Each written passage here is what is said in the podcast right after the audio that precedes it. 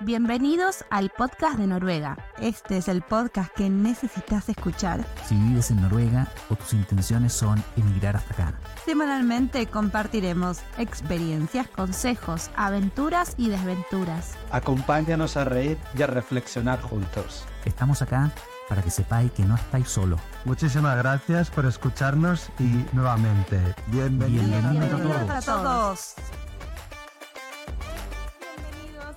más al podcast de Noruega. En esta oportunidad me acompañan mis queridos Floria y Figo del equipo. ¿Cómo andan chicos? Muy, bien por contenta. acá. ¿Qué tal? Ah, Y hoy tenemos una invitada muy especial eh, que nos va a hablar de arte, activismo y un montón de cosas más que a mí la verdad que me tienen intrigada y apasionada. Bienvenida Cecilia Salinas, ¿cómo estás? Muchas gracias, gracias por eh, invitarme eh, a participar de, de este podcast. eh, me, me pone muy contenta estar acá. Gracias. No, bienvenida. Muchísimas Sí. gracias por aceptar la invitación. Creo que, que el tema va a ser muy interesante el día de hoy.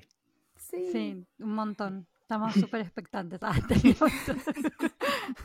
Bueno, eh, Cecilia es argentina, pero contanos un poquito eh, más de, de vos. ¿Cómo llegaste a Noruega? ¿Qué te trajo por estos lugares?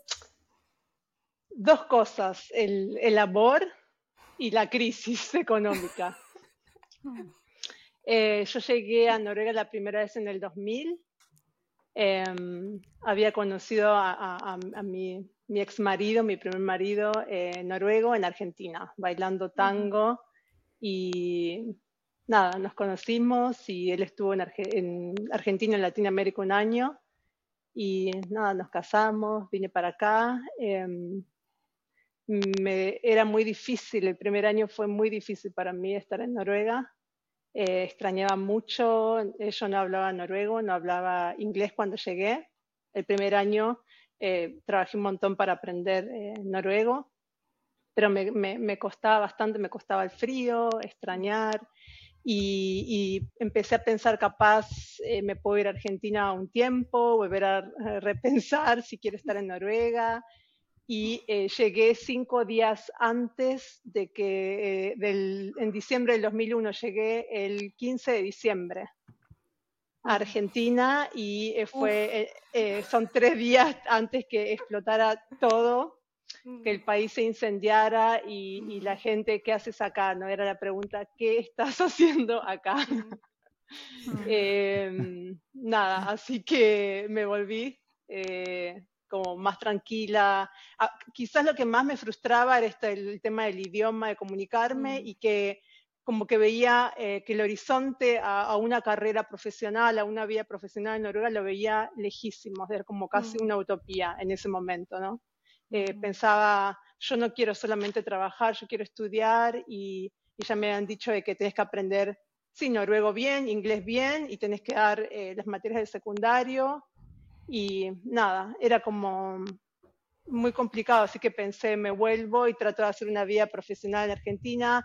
Eh, mi marido me dijo, bueno, vemos, yo puedo intentar ir, pero claro, con la crisis económica no era posible, ¿no? Mm.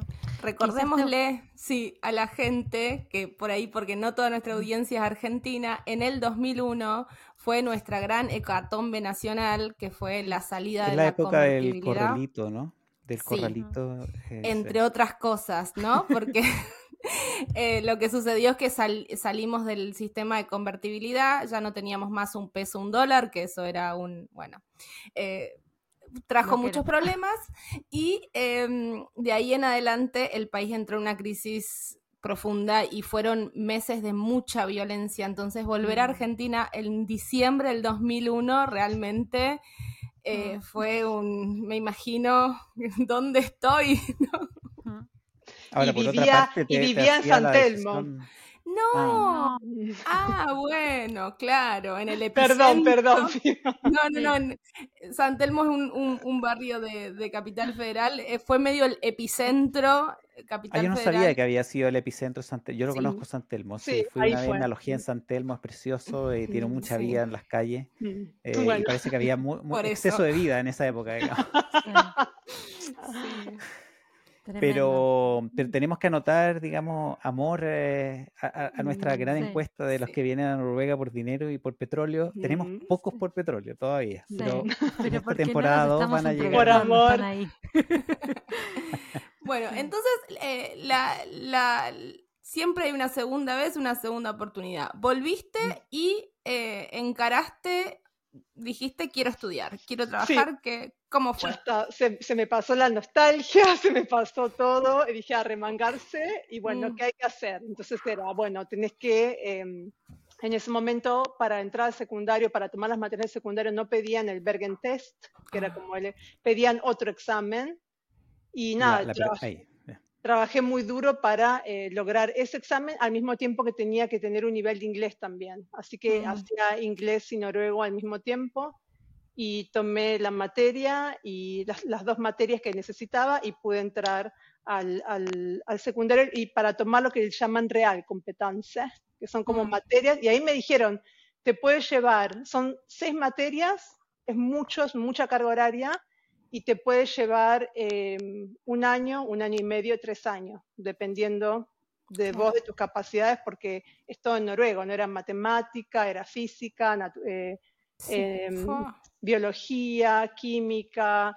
eh, cívica, historia, inglés, literatura, aparte inglés ya a un nivel más alto, noruego era literatura noruega, no, no era eh, curso de idiomas, sino que había que analizar textos, escribir, los exámenes. Tú leíste a Ibsen en noruego. Sí, eh, Knut Hansson, eh, Alexander Kielland, a todos, ¿no? los clásicos, ¿no? Que te hacen mm. Eh, ¿Qué iba a decir para los que mm. están pensando, estoy en Noruega, no terminé mis estudios universitarios, aunque los, o no los empezaron, eh, y quieren saber cuáles son los requisitos para cumplir con esto que ya está comentando? Hay una web que se llama samornaoptak.no. Mm. Así que eh, lo vamos a dejarte ahí. ¿Cómo se llama, perdón? Samorna la vamos a dejar tagada en la descripción del episodio y va a depender siempre del país del que vienen. Eh, ustedes tienen que poner de qué país vienen y qué es lo que es el requisito para ingreso a la universidad a nivel de bachelor. Así que en este caso, eh, Cecilia vio la oportunidad de, hacer la secundaria acá. Mi pregunta es, ¿cuánto tiempo te llevó? ¿Lo hiciste trabajando? Mm, eh, ah, también, ¿no? yo, venía de Argentina, yo tenía eh, un cuatro años de escuela de bellas artes. Tenía el secundario hecho y también tenía cuatro años de escuela de bellas artes. Y así que, mm, bueno, eso no fue reconocido en Noruega, así que por eso tuve que mm. hacer esta, este, de vuelta a este secundario. Y ahí yo lo hice en un año Em, el secundario y eh, trabajaba en una pizzería que todavía está, una pizzería que se llama La Soda en Mayustra. Eh, trabajaba limpiando, limpiaba los pisos, limpiaba los baños al principio y cuando fui aprendiendo un poco el idioma, em, eh, bueno, también hacía las masas de pizza y cuando fui aprendiendo el idioma, un poquito, no mucho, tengo muchas historias muy divertidas de no hablar bien el idioma y era camarera, era y trabajaba los fines de semana como camarera, ¿no? ¿Pero cuánto tiempo te tomó comenzar a sentir confianza con el...? Porque eh, eh, tener que estudiar noruego e inglés paralelamente, eh, tremendo desafío. Yo se me confundirían las palabras, digamos, ¿este verbo va para Noruega o, para Inglaterra? Digamos? ¿En qué hemisferio lo pongo? Y, y, y, sí, fue un súper desafío también tomando en cuenta que yo nunca, o sea, mi mamá y mi papá hablan guaraní. Yo tengo eh, em, también un origen eh, guaraní, em, padres en el norte de Argentina, pero por la cuestión también ¿no? histórica de Argentina, mm. la política lingüista contra los indígenas hizo que, que era, eh, para mis padres era como una vergüenza, no, no estaba bueno enseñarnos. Así que yo crecí solamente con el castellano, escuchando a mis padres y hablar guaraní, pero yo el castellano mm. siempre. Y mm, así que también no llegar a un país donde yo nunca había necesitado hablar otro idioma más que castellano como una adulta y eh, tener que aprender los idiomas era muy difícil. Em, me era aburrido también. O sea, el noruego era una necesidad, así que el noruego era como que iba un poquito mejor porque no tenía otro idioma, no, no nadie hablaba mm. castellano en las calles, así que mm. estás obligado a hablarlo. pero eh, para el nivel del secundario lo que yo hacía era eh, traducía textos, como para entender la lógica. Agarraba textos cortitos, por ejemplo, que a mí me encanta Eduardo Galeano, y agarraba textos cortitos de Eduardo Galeano y los traducía para ver si mi traducción que yo hacía era correcta de las dos, de las dos formas. Entonces, para poder entender la lógica, ¿no? Porque no es mm. solamente traduciendo, es una lógica. Así que usé mucho la técnica de traducir así, escribiendo oraciones para mí. Eh, que queremos recordarle a todos los que nos están escuchando y son jóvenes que en esa época no había Google Translate. ni, ni, ni, Duolingo, que lo hemos mencionado muchas veces en este podcast y que todavía no nos envía. Diccionarios gordos. Pero me encanta escuchar como. Mm, eh, me, motiva mucho escuchar como que tú encontraste tu técnica. Eh, porque a, veces uno tiene un profesor, una profesora que tiene una metodología que de pronto no es la óptima para uno. Mm. Eh, y, creo que es un buen mensaje para la mm. gente que está aprendiendo el idioma, que, que, tú, digamos, la traducción, ese fue tu método y a mm. partir de eso fuiste desarrollándolo. Eh, yo, yo en inglés tenía una libretita, imagínate, escribiendo a mano, esas cosas antiguas del, del, de la antigüedad, ¿no?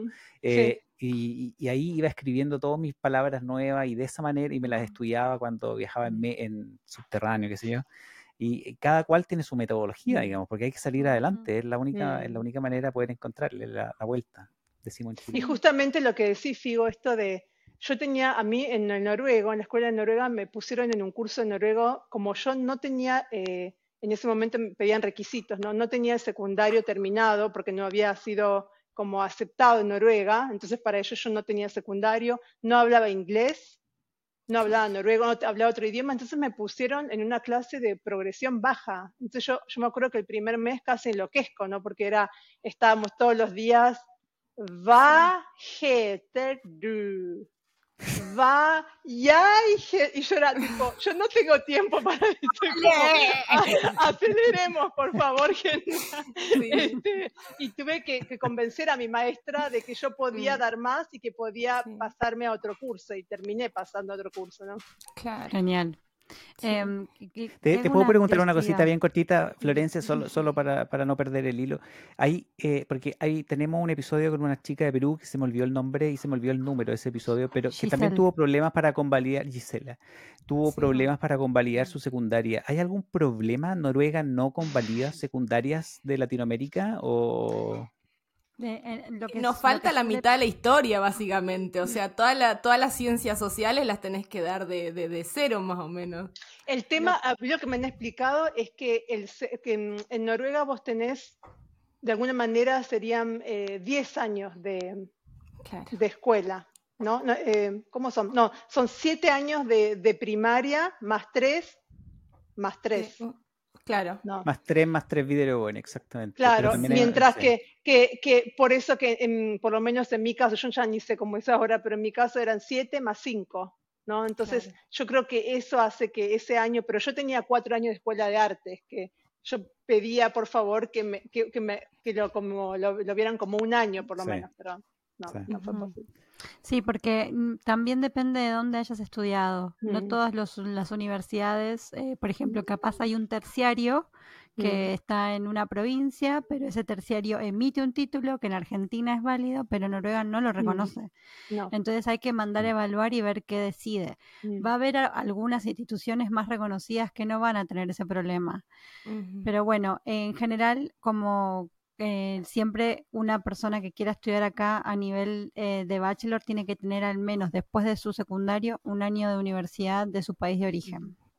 Eh, entonces mucha gente recomienda que si quieren estudiar a nivel de bachelor en Noruega, antes de mudarse a Noruega, hagan un año de universidad en su país. Mm, y el, que sea reconocible, claramente, con alguna materia aprobada, ¿no? Sí. En el mejor de los casos. Sí. Eh, fíjense, eh, eh, todo sobre estudiar en Noruega, el episodio es el número 39. Mm. Ah, genial. Ahora, la historia, no, no, no quiero contar el final, digamos, pero la historia va, va bien, porque tú estás en un postdoctoral ahora, ¿no? Estoy haciendo un postdoctorado en la Universidad de Oslo, en el Departamento de Antropología Social, sí. Fue la revancha. la revancha. se puede. Sí, se puede, es eso, ¿no? Que se puede. Eh, y, y, siempre eh, hubo una época donde daba clases para um, extranjeros de Latinoamérica que recién llegaban a, a Noruega. Yo daba lo que llaman Samfundskunskap, ¿no? esta materia de, de sociedad. Ah, el siempre curso obligatorio que tenemos que hacer. Sí, lo, hice muchos años, muchos años a muchos grupos y um, desde el 2007 hasta el 2011 tuve muchas camadas de, de latino y, em, y, siempre como que es, eh, hice hincapié en eso de que yo no soy, eh, no soy buena eh, con los idiomas, no tengo una, una super habilidad idiomática, ¿no? De vuelta aprendí como adulta. Me ha costado muchísimo, pero se puede, ¿no? Que no, no pasa ni por genialidad, ni por habilidad, casi es como tenés ganas, ¿viste? Y el tesón y poner y poner, insistir y como ir, ir, ir, ir, ir, no parar, ¿no? Ser imparable de alguna manera. Está en uno. Eso es importante recordarle a la gente que los que lo lograron, algunos seguro le es fácil, eso seguro que hay alguien que no le cuesta, pero a la mayoría se pone sus horas para que le salga. Sí. sí. Voy a poner un eh, ejemplo bastante eh, gracioso, pero tal vez sirva para graficarlo. En una entrevista, em, Messi cuenta que en realidad él era malísimo tirando tiros libres. Entonces, antes del entrenamiento, eh, iba solo a, practicar exclusivamente tiros libres. Y después del entrenamiento, cuando todos volvían a su casa, él se quedaba entrenando otras dos horas más, específicamente tiros libres hasta dominar el arte mm. y terminó siendo campeón del mundo y bueno, todo mm. lo que sabemos de Lionel Messi. Eh, pero como más allá hay, de que hay digamos... Un sueco, hay un sueco que, que se hizo famoso porque es el, el, el, primero que planteó el tema de las 10.000 horas de, de, de entrenamiento. Eh. Eric, de apellido Erickson, Anders mm. Erickson, el primero. Después lo hizo mm. famoso en, su libro eh, Gladwell, digamos, que, que, él hizo famoso el concepto de las 10.000 horas. Pero toma tiempo, digamos, eh, y un idioma necesita muchas horas de salir a hacer el ridículo a la calle. Sí, no, y, y, no, como y esto, y, seguir entrenándolo en cada oportunidad que tengamos. Pero tú, tus clases eran en inglés o en noruego? Eso era lo que era muy difícil. Yo primero em, empecé a estudiar literatura y era muy gracioso, en realidad gracioso y trágico, era porque los tenía textos en sueco, textos en ninosk y tenía textos y, y, el profesor hablando danés. Era como, esa cosa, decís, más difícil no puede ser, como que no, no, es posible, ¿no? Como leer Wilde, eh, eh, que te lo expliquen, eh, Oscar Wilde en danés, era como, no es posible, es como, no, no entiendo, es como... Terrible. No, y, Humor noruego. ¿Ah? y, y antropología es en, eh, hacía los exámenes en noruego, pero los textos estaban en inglés, en inglés avanzado, ¿no? Porque es a nivel académico, libros, eh, monografías en inglés. Eh, no, muy terrible. Sí. Te mereces el premio Nobel, es así. yo, te, daría un premio Nobel por todo el a esfuerzo. La constancia. A la constancia. porque no fueron 10.000 horas, fueron 100 en estos últimos 20 años. Sí, yo te, iba a preguntar eso, si cuando hiciste el secundario te, tuviste que estudiar Ninoshk. Sí, teníamos que, no me, no me pedían que escriba Ninoshk, pero habían textos en Ninoshk, claro. Tenía que entender ah. Ninoshk. No era como así que también. Y también algunos textos en sueco, como que había un poquito, pero no era, no era como tanto como en la universidad. Sí. Mm. lo que pasa es que hay eh, una lógica que yo lo estoy viendo entre los escandinavos, pues estoy trabajando eh, en un hotel, entonces vienen daneses, vienen eh, suecos y ellos hablan totalmente naturalizado que entre, entre todos nos entendemos acá. Mm. Claro, a mí me cuesta muchísimo. Eh, el paralelismo podría ser como entre el español y el portugués y el portuñol en las fronteras, pero claro, el noruego no es mi primer idioma, entonces como no tengo las herramientas ni el oído tan afilado, eh, así que he llorado sangre para entenderlos, eh, pero ahora, o sea... Son muy orgullosos, los suecos son muy orgullosos, te, hablan en, en, el sueco más sueco posible. claro, el danés también. sí, pero a mí me pasa con el danés que yo lo encuentro absolutamente imposible. Yo cuando estoy en Dinamarca hablo en inglés directamente, no doy opción a, que, piensen que yo voy a entender. Pero en Suecia eh, es, mucho más entendible el sueco. Es más difícil de leer, eh, pero, pero mm. cuando uno lo escucha se parece muchísimo más al noruego que, el, danés es una cosa mucho más lejana, auditivamente Pero el danés es más fácil de, leer, el, el danés es mucho más fácil de, de, es muy Raro eso. Es muy rara esa combinación. Pero anda a entenderles cuando hablan. Qué cosa. Bueno, pero vos ya pasaste por todas esas, sí. Mm, sí, Increíble. no, son recuerdos, recuerdos, heridas de guerra ahora. Son decoraciones. Pero Cecilia, yo te quería preguntar, te quería preguntar, porque a mí me interesa mucho. Yo, yo en algún momento, eh, cuando tenía que evaluar qué, qué, hacer con mi vida, cuando a uno le dan esa responsabilidad a los 18 años, digamos, qué quiere hacer el resto de su vida, eh, antropología estaba un poco en, en, mm. en, mis posibilidades. Eh, ¿A qué se dedica una antropóloga social? ¿Qué es lo que, qué es lo que hace? Bueno, hacemos muchas cosas, pero el, si empiezo desde, desde la como la base, ¿qué es la antropología? Y es el estudio de, las relaciones sociales, eh, o simplemente relaciones entre humanos y no humanos también, mm. porque hay antropólogos también que ven eh, eh, cómo, los, grupos humanos interactúan también con animales y plantas, ¿no? Más y más. Eh, la imagen clásica del antropólogo es que se iba a un lugar exótico muy lejos a estudiar ¿no?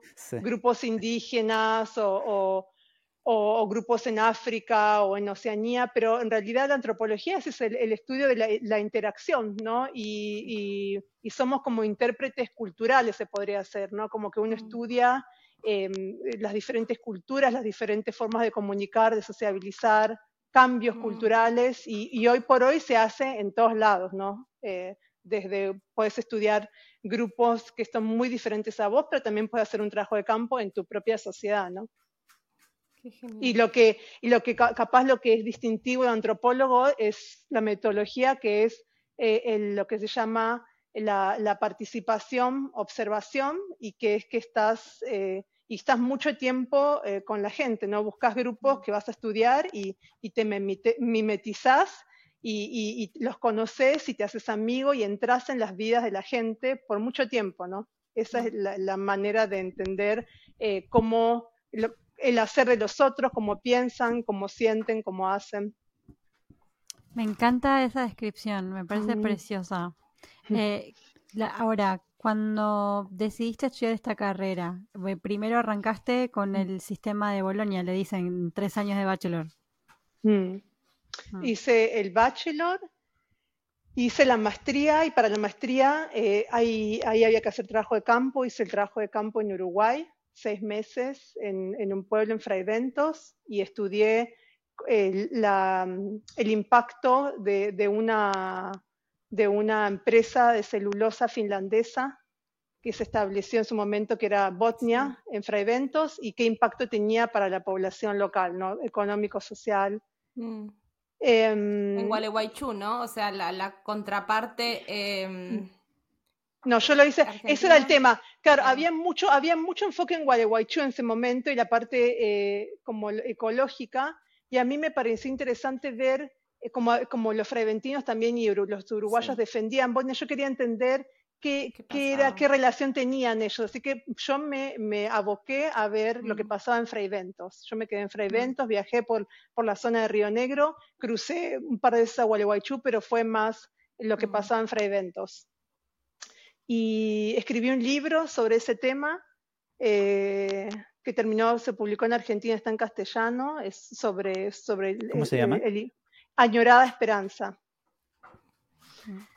Y, mm, y después, y es, está, es como, ¿cómo se llama? ¿Cómo se dice? ¿De libre acceso? Se puede, está, que se puede, ¿Está disponible en internet? Sí, está mm. disponible en internet. Tenemos Tiene un nombre muy sugerente.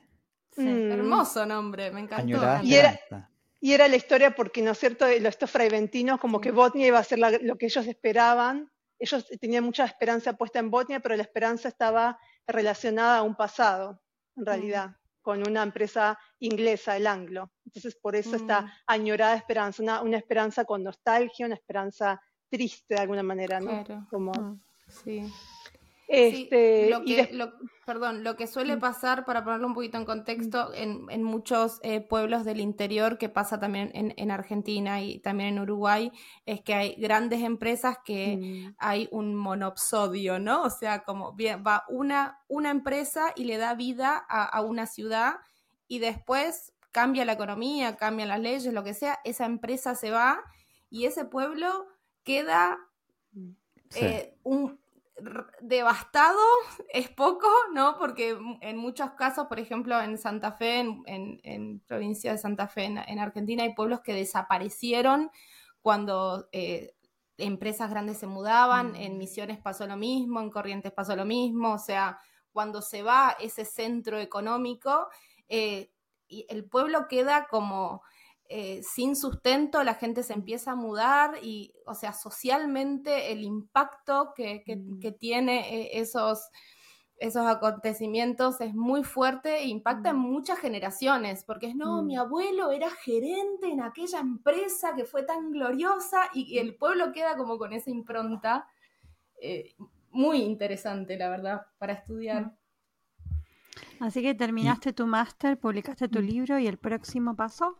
El doctorado. Hice el doctorado y mm, el estudio fue sobre eh, una política internacional para salvar, para proteger los bosques y yo quería ver cómo Argentina había aplicado, quería ser parte de este programa y yo quería ver que, si había algún proyecto en Argentina y que, que también cuál era el impacto y estuve en la selva misionera un año.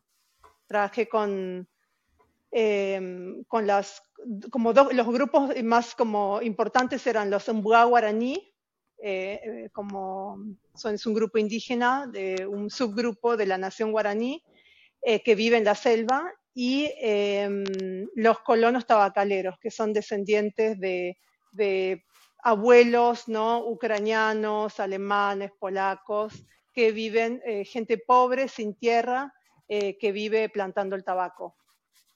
Así que esa fue mi, mi trabajo de, de- de doctorado, fue ese, como eh, cómo fallan, lo llamé cómo fallan las políticas y por qué fallan las políticas internacionales. También hay un libro de eso, Mm. porque yo soy de ahí y me encantaría leer sobre el tema desde tu óptica. Mm, ¿Qué sería? ¿La tesis fue?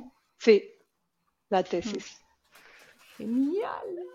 Pero ¿cuál, Súper eh, me, me- quedé, me quedé esperando, ¿cuál, cuál sería un poco tu, tu diagnóstico? ¿Cuál, cuál es la razón por la que estas políticas han fallado? En... Estamos hablando del norte de Argentina. Hay que leer ¿no? la tesis. Sí, ¿por qué han fallado? Eh, porque como toda política internacional, o sea, Mm, una política que se diseña en un centro lejano y, y pensás que la podés reproducir como una receta fuera de los contextos locales donde se está, donde sin saber, sin tener idea de cuáles son eh, ¿no? las dinámicas, los porqués que hay en esos contextos locales, es, es- ya es casi que decís de, de por sí que va a fallar, ¿no? Mm. Porque no, no vienen con ideas y, y- quieren implementar eh, eh, políticas en lugares que no es posible, donde n- sí, no, no, se entienden, o sea, gente, la- lo- los, los burócratas que están en Buenos Aires, los políticos que están en Buenos Aires, incluso en las capitales provinciales, ¿no? que no se acercan, que no saben cuál es el, el- el- el kit de la cuestión, ¿no? Por ejemplo, eh, es muy complejo, ¿no? Pero para darte un- una idea, ¿no? Eh, eh, donde yo estaba estudiando es una reserva de biosfera que supuestamente es un espacio que ya está protegido. Ya se protegió en, en los 90 con Menem, con, con Carlos Menem, que, que era el ex- expresidente de Argentina, ese lugar de la selva ya se protegió, ya recibía, ya estaba como apañado por la ley, ¿no? De, de- de protección. Pero se- se- eh, cuando yo fui ahí, se seguía el- el- el- la desprotección, ¿no? Y hay muchos intereses a partir de las empresas eh, tabacaleras también, ¿no? Grandes, de Marlboro, Philip Morris, hay como eh, grandes eh, eh, intereses pujantes, ¿no? Y políticos que hacen que, entonces, se quería presentar un proyecto para salvar esta selva que supuestamente ya debería estar salvada, ¿no? Ya, ya debería haber dinero, ya debería, y la vuelven, es como esta cosa de, viste, estos círculos, ok, vamos a, a salvar esta misma, este mismo pedazo de selva que no podemos salvar una y otra vez, ¿no? Con nuevos programas, con, así que muy complejo. ¿Todo esto fue financiado por, por la Universidad de Noruega? Sí, eh, yo estaba, en la beca me la gané en el eh, centro, eh, ¿cómo se dice? ZOOM, Centro para el Desarrollo del Medio Ambiente. Y yo podía elegir si quería hacer el, el doctorado en ese centro. Solo yo. Mm. Sí, Te ahí perdimos. va. Ahí Me perdieron. Bienvenida. Ah, Sí. Te perdimos cinco segundos. Sí. Eh, no, ¿Cómo se la llama beca el me la centro? gané. Es ZOOM, eh, Center for Utvikling og Miljø, Centro de, de Desarrollo y Medio Ambiente. Mm. Y ahí recibí la beca eh, y eh, podía, pude elegir, tuve la suerte de poder elegir dónde quería eh, Mm. estar, ¿no? Y yo elegí, eh, me encantaba el centro, me gustaba mucho estar ahí, pero yo quería profundizarme en la antropología. Este es un Mm. centro de multidisciplinario, interdisciplinario, y yo quería, dije, yo quiero eh, eh, como usar el doctorado para realmente profundizarme. Me encanta la interdisciplinaridad, pero quería tener un fundamento bien sólido dentro de la antropología Mm. para después poder ser, eh, trabajar en forma interdisciplinaria, pero desde una base potente, ¿no? Es, ¿Y cuántos años te llevó? Eh, cuatro años, ¿no? Cuatro, un poquito más de cuatro años. Mm. Eh, demoró, lo que demoró mucho, porque cuando vos entregas la tesis de doctorado, el, el proceso es larguísimo, así que eh, hasta que me, me evaluaron, hasta que encuentran el comité, te evalúan, defendés la tesis, me llevó nueve meses defenderla. Ah, Muy bien. ¿Es Y- la, la biosfera guaraní a la que fuiste? Eh, Yabotí, la biosfera Yabotí, Yabotí. sí. En el- Es tan chico el mundo que en la biosfera Yabotí está a cargo hoy de la Universidad de Misiones, en la cual trabajaba, bueno, mi mamá, mi marido, mi sobrino. Mira, Eh, mm, sí, no, el mundo es muy chico. mm, Eh, lo que suele suceder también es que las grandes ONG tratan de ir a salvarlos, como dice Cecilia, sin conocerlos, y son políticas totalmente inaplicables, porque, Mm. bueno, UNICEF, por ejemplo, va como con un paquete armado y dice, bueno, y ahora vamos a respetar el derecho de todos los niños, y, y- y no, o sea, o No sea, es tan sencillo. no, no es tan sencillo aplicarlo en terreno cuando los niños trabajan con sus padres tabacaleros, con, cuando la realidad de las niñas aborígenes es otra. Eh, exactamente. la trama es muy compleja. No, estoy Eh, así que con muchas ganas de leerlo. Sí, acá nosotras con, con Marcela mm, somos ávidas lectoras, así que felices de tener acceso a tu tesis. ¿También está libre? No, pero la puedo mandar, la tesis se Ay, puede. sí, por favor. Muchas y ahora en el postdoctorado, ¿en qué, en qué Y el postdoctorado es en Noruega. Hice nueve meses de trabajo de campo eh, con grupos de artistas, o sí, ma- la mayoría en artistas eh, noruegos o trabajando en el sector eh, artístico-cultural y eh, que tienen padres extranjeros o padres no refugiados o un, o un padre extranjero refugiado, ¿no? Como que son noruegos con un condimento más, ¿no? Un- Mm. Noruegos interesantes. ¿Sabes que una Noruegos vez, étnicos. una vez eh, tuvimos un invitado del, del nórdico Solo una manta que dijo los niños mixtos. Mm, No si exactamente. Sí. Ah, pero Pero a son- mí me son- llama mucho la atención en un país que es tan políticamente correcto que tengan Mm. el concepto de noruego étnico. Eh, eh, eh, a mí, por, no sé, tal vez soy yo demasiado sensible, pero, Mm. pero me llama mucho la atención que, que lo digan como... A ver, es muy obvio, yo, yo no tengo ningún Mm. problema con el concepto, pero, pero un país que está tan preocupado de no, como nunca Mm, lastimar a nadie, de decir todo bien correcto, de tener una imagen internacional pero perfecta, como llegar acá, yo les explicaba a unos amigos canadienses, bueno, ellos se llaman noruegos étnicos, y, mi amigo, la gente de Canadá como, ¿qué? What the Eh, fuck? Sí. Sí. Sí, a mí, a mí yo no, yo no uso el concepto, no me, me parece. A mí no, me horroriza el concepto porque es como, bueno, nosotros los noruegos y estos noruegos e- étnicos que los dejamos entrar y son noruegos, Mm. Pero a mí, No, pero con No, otra No, no, Marcela, es al revés. El net etnis norsk sería ser el noruego, el noruego noruego. El etnis Ah. norsk No, es claro, el el noruego, noruego es el es noruego, es como, es el, indígena. ¿no? Ah, sí, ah, es peor Sí. entonces de lo que Claro. pensaba el concepto, porque Es yo lo como- interpreté al, al revés, como que No. era noruego con otra etnia. no. Ah, o No, sea no, que no, yo- Es como- eh, como el- decir- sí. Es como, una, es como decir noruego verdadero de alguna manera, ¿no? Como si fuera que los otros, nor- uno, otro sería un noruego no, no verdadero, ¿no? Como, yo por eso, yo digo Claro. noruegos y me cuesta encontrar un concepto todavía Sí. eh, en- en- ahora en, en mis trabajos estoy como dando nuevos conceptos para dar nombre a estos noruegos que tienen padres extranjeros, porque son noruegos, ¿no? Ellos son Sí. noruegos, no son No, claro, los noruegos étnicos son como la camiseta oficial del, del Mm. equipo y, y- y- y los demás son como la, la copia que venden en la calle. Sí. Pero a mí me, eh, eh, me- me- me llamó mucho la atención del, del- del estudio, del estudio que eh, yo he trabajado con, bueno, he trabajado, mi esposa es noruega étnica, llamémoslo así, eh, para seguir con el concepto, y, y me ha tocado trabajar con noruegos no étnicos, eh, eh, Mm. gente que, que son segunda generación, tercera generación, gente del bien. y gente, y, y me llama mucho la atención que eh, hay, hay, hay un- una apertura eh, que, que es mucho más espontánea, eh, es mucho más Mm. natural, es como, Mm. a ver, e- ellos han hecho todo el esfuerzo por integrarse y yo creo que cuando uno hace el esfuerzo de, de integrarse en un lugar al que uno realmente no es 100% perteneciente, uno está más disponible a conocer gente diferente, está, mu- está mucho más disponible a comer comida que no es la tuya, digamos, a, a no comer taco el viernes, digamos, como, como salir un poco de, de- de la rutina. Y, y- y me llamó mucho la atención tu, tu interés por poder estudiar a, a- Mm. a- un grupo que es bastante más grande ahora, como Mm. hace, no sé, 30 años tal vez era una minoría muy minoría, Mm. pero hoy día eh, son gru- los pakistaníes son, son, son muchos, eh, o Mm. los descendientes de pakistaníes. Entonces cuéntanos un poquitito cómo fue eso. No, y para mí eh, fue una elección no consciente esto de, de querer elegir, porque para eso, para mí son noruegos, ¿no? Y, esa es la, idea donde parto, no, no hacen, eh, para mí, no, no hacen un esfuerzo para integrarse, son noruegos, ¿no? Son criados, la mayoría nació acá o vino de niños muy chiquititos, así que no conocen otra cosa, ¿no?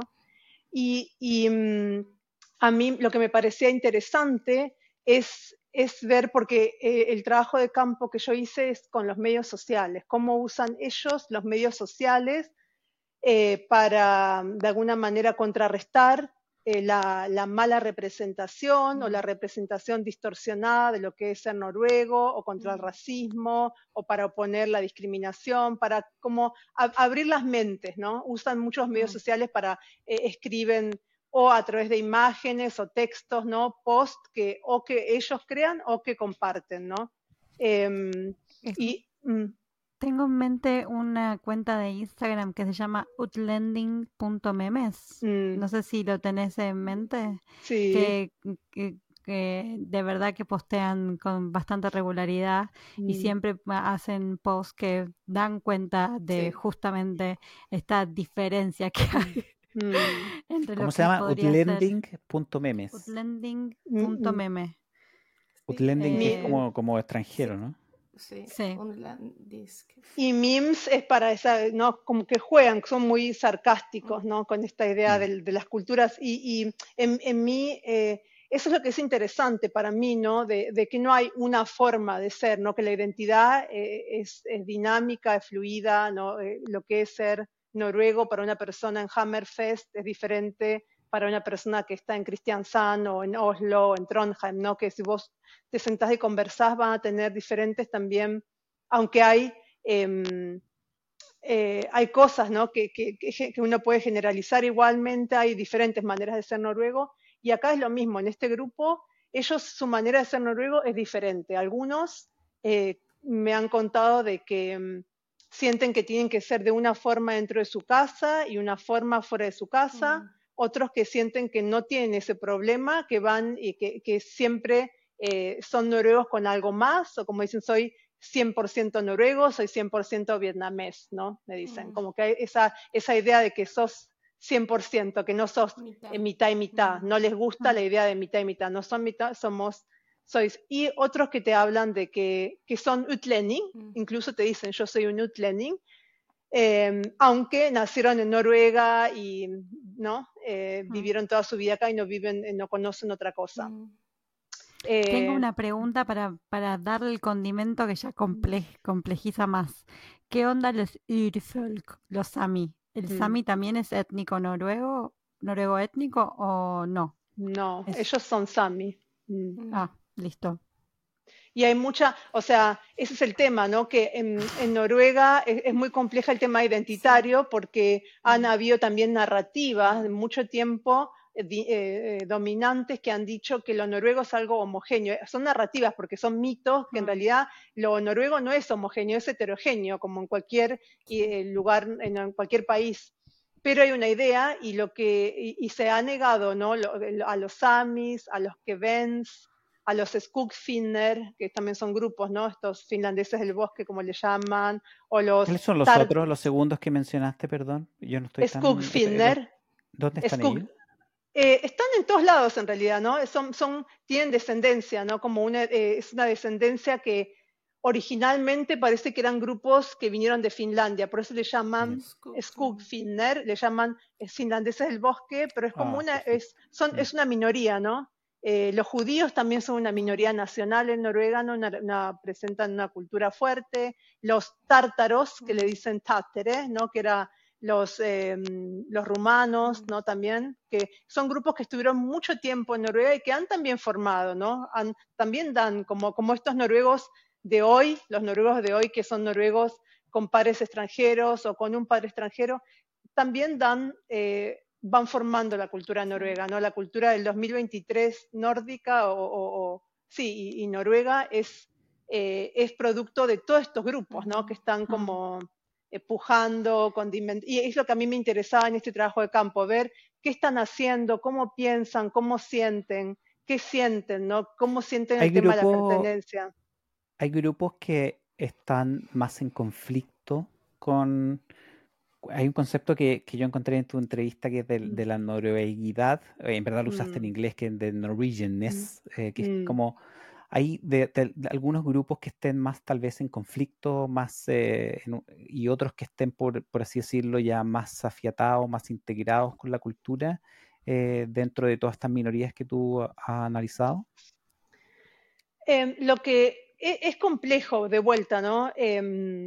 Yo pienso que hubo con Black Lives Matters, Mm. vimos que Mm. hubo un, un- que el conflicto que, que ha estado capaz em, eh, de alguna forma invisibilizado, se vio visibilizado, ¿no? Porque con Black Lives Matters, en el 2020, en junio, fue una de las marchas más grandes que hubo en Noruega, que arrancó como una, una especie de solidaridad con lo que estaba pasando en Estados Unidos, pero también para visibilizar lo que está pasando en Noruega Claro. que es que hay noruegos de color, Sí. no existen noruegos de color, ¿no? Y empezaron como a empujar y, y lu- y como a, a reclamar su lugar. Somos noruegos, eh, estar como hay que también visibilizar el racismo, ¿no?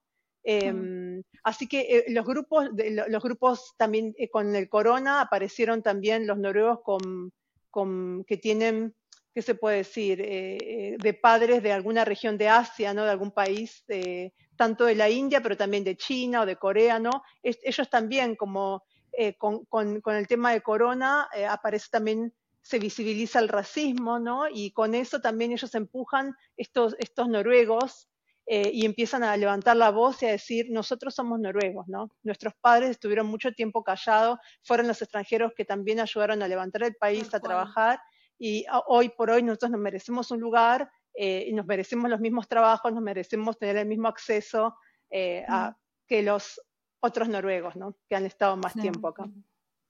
Ay, me encanta toda esta información que nos estás dando. Quizá para dar un poco de contexto, de la misma forma que en Argentina nosotros tuvimos que aprender todos los himnos nacionales o en la escolarización vimos mucha historia argentina porque había mucha gente que era migrante. Noruega es un esfuerzo muy grande por diferenciarse de la unión que estuvo con eh, Dinamarca y de la unión que tuvo con Suecia. Entonces pasó por un periodo que acá le dicen National Romantiken, Mm. donde pusieron un montón de énfasis en norueguizar a su población Mm, en convencerlos de que eran diferentes a los suecos y diferentes a los daneses. Y Exactamente. eso tiene efectos que Mm. todavía se pueden ver. Uno de esos efectos es el 17 de mayo. Exactamente. Y no, sí, así que el tema, eh, para mí el tema de la identidad me parece sumamente interesante y sobre todo cuando se reifica, ¿no? Que le decimos em, como se, se, se, se, mm, se solidifica como una cosa permanente, ¿no? Y que no es dinámica, mientras que la identidad nacional, regional, la que sea, es dinámica, ¿no? Y, y esos son temas que estoy eh, tocando y tratando ahora en este proyecto que estoy haciendo y que, mm, que para mí fue bastante eh, duro también, porque yo eh, tengo una historia también difícil de Argentina y Mm. triste porque, y me siento identificada también con este grupo porque yo soy argentina, yo nací en Argentina a la vez que fui muy racializada cuando crecí. Mm. Como chica, yo vi- eh, vivía en un, en un barrio pobre, en- en las afueras de Buenos Aires y mm, el barrio de provincianos.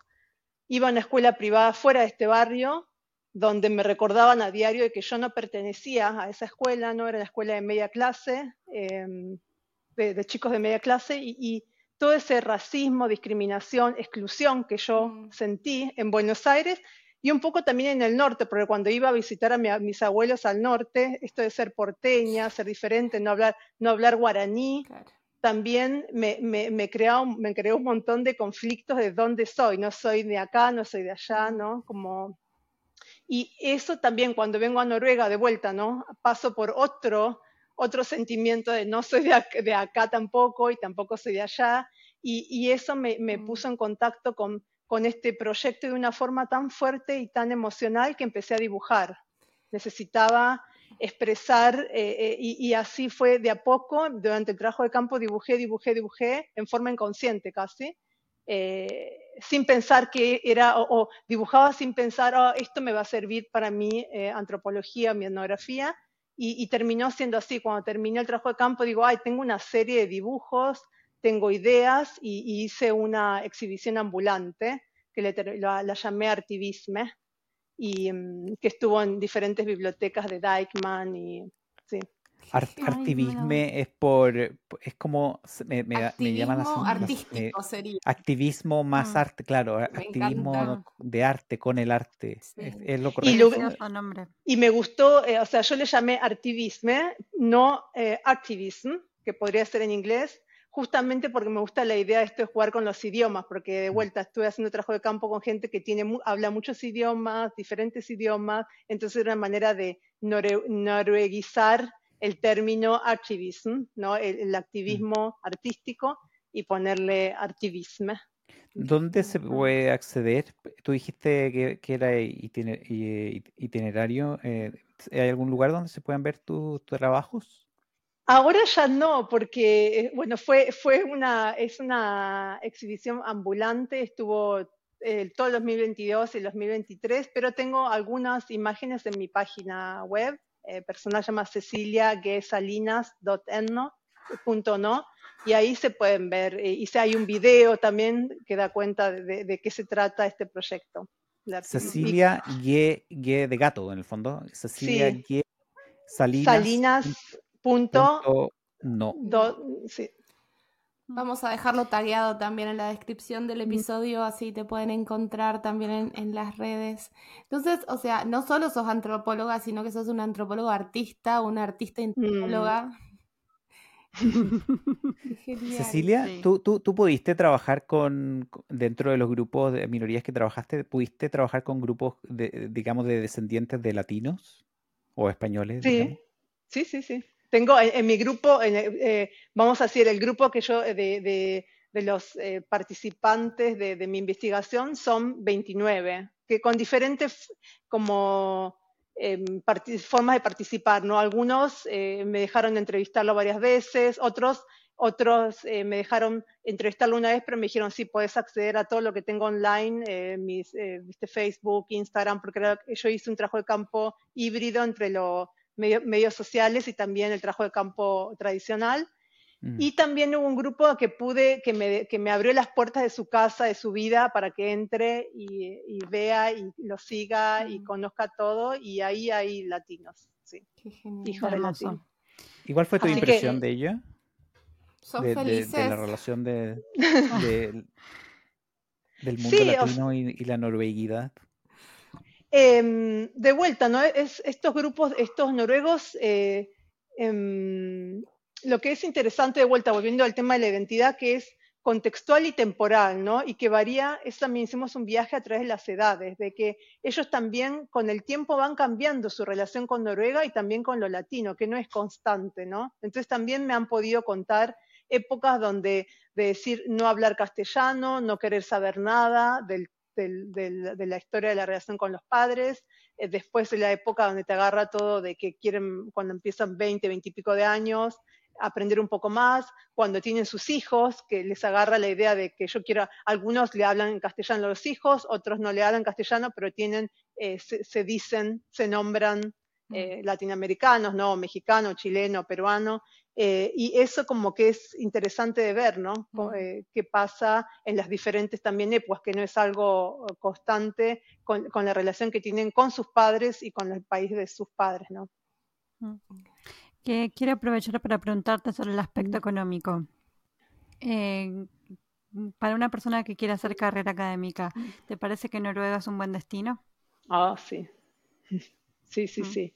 Eh, yo siento que es, es, mm, eh, siento un, un- un profundo privilegio de, de poder haber ten- ganado una beca de doctorado en Noruega. Eh, la beca eh, me permitió, es, es un sueldo, ¿no? Eh, que me ha permitido eh, poder dedicarme, abocarme a la investigación cuatro años, ¿no? Y poder hacer trabajos de campo por estos periodos, ¿no? Largos. Em, y, y lo mismo ahora el postdoctorado, ¿no? Lo difícil es que sin ganar esas becas, que son muy pocas, no puedes hacer, ¿no? La, la carrera, como que ese es, ese es el, no es que, no es que decís, bueno, yo tengo mi propio financiamiento y quiero hacer un doctorado y lo hago, ¿no? E, Es, es complicado. Mm. Tenés que eh, acceder a, a las becas o, a, o si hay alguna empresa privada que quiera pagar a, a sus empleados un doctorado, que es más difícil, ¿no? Es posible, pero e- es, es complicado acceder, pero cuando accediste es increíble, ¿no? Mm. Poder hacerlo. Y la biblioteca, por lo menos la Universidad de Oslo, ¿no? El acceso a todos los libros, a todos los textos que, que yo necesite, se buscan, me los traen, los pido, ¿no? Como que es, y, y los espacios donde yo trabajo, ¿no? Tener oficina propia, es como un, sí, un, gran, un gran privilegio, me siento profundamente agradecida, ¿no? De que lo pueda hacer.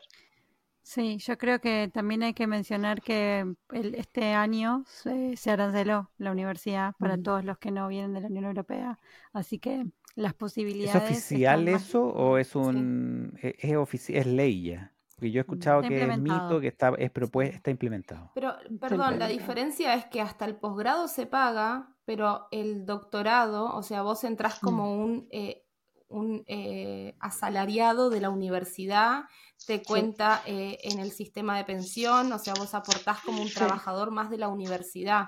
Entonces, Exactamente. eh, para hacer maestría sí se paga, pero el doctorado es un puesto de trabajo temporal porque Sí. dura lo que dura el, Mm. el, el doctorado. Exactamente. Pero, o sea, no es que tenés que pagarlo vos, sino que te pagan No. a vos por investigar. Bueno, sí. Exactamente. Sí. Yo tengo. Y, y eso, y, y eso lo puede acceder una persona, yo conozco varios argentinos que han ganado sus puestos de doctorado, ¿no? Y han venido, o, postdoctorado, Mm. desde Argentina ahora a la Universidad de Oslo, ¿no? Eso es posible. Yo tengo una pregunta. Sí, así que eh, la- se hace más complicado, pero no es imposible, así que sigan Mm. postulándose. a todo, sí. Y hay que buscar también en las universidades que están fuera de Oslo, Mm. porque hay mucha universidad chiquita que tiene eh, puestos abiertos meses y no se postula nadie. Mm. Entonces, eh, esas son las oportunidades sí. que tenemos que buscar todos. Exactamente. Mi pregunta es la siguiente, porque tenemos mucho latino muy talentoso. Eh, ¿Qué le recomendarías a, eh, a uno, una UNE de un latino español de nuestra comunidad que está llegando, vive en Noruega y, y es artista? Qué con, artista, pintor, escritor, cómo encarar la carrera artística en Noruega. ¿Tenés alguna sugerencia? Con la carrera artística eh, tengo cero, porque mm, cero, sí, no, no, la, verdad que no sé nada, en realidad soy, soy muy novata en ese sentido porque yo eh, el, seguí pintando desde que vine, pero en forma, lo vi como un hobby un montón de años. Yo tuve eh, me costó mucho incluso volver a asumirme como artista, justamente porque me desconecté del ambiente artístico, estuve solamente eh, eh, trabajando, haciendo cuadros, pintando. Hice una terminé una serie en el, 2015, en el 2020 que hice durante la pandemia, que hice una, una muestra de arte que se llamó Sor, Herida. Y em, eso es una serie que me llevó 15 años.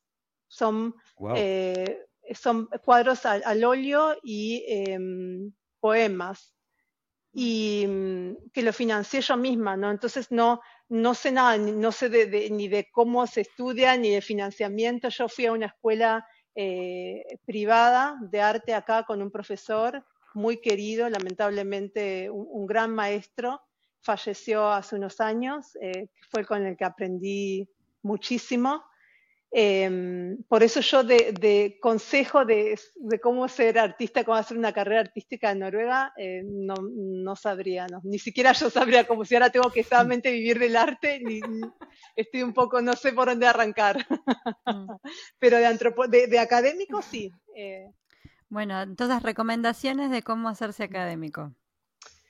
Eh, aprender inglés, lamentablemente, no, que no alcanza con el noruego, ¿no? Hay que aprender inglés em, y contactarse, presentarse con gente. Eh, a mí me ha, pasado, eh, que es muy lindo, ¿no? Que me, han contactado latinos, me mandan un mail y me dicen, puedo pasar por tu oficina y contarte quién soy, y vienen y charlan, y yo puedo, con, como de las ideas que tengo, contar hacia dónde pueden ir o cómo, qué hacer, ¿no?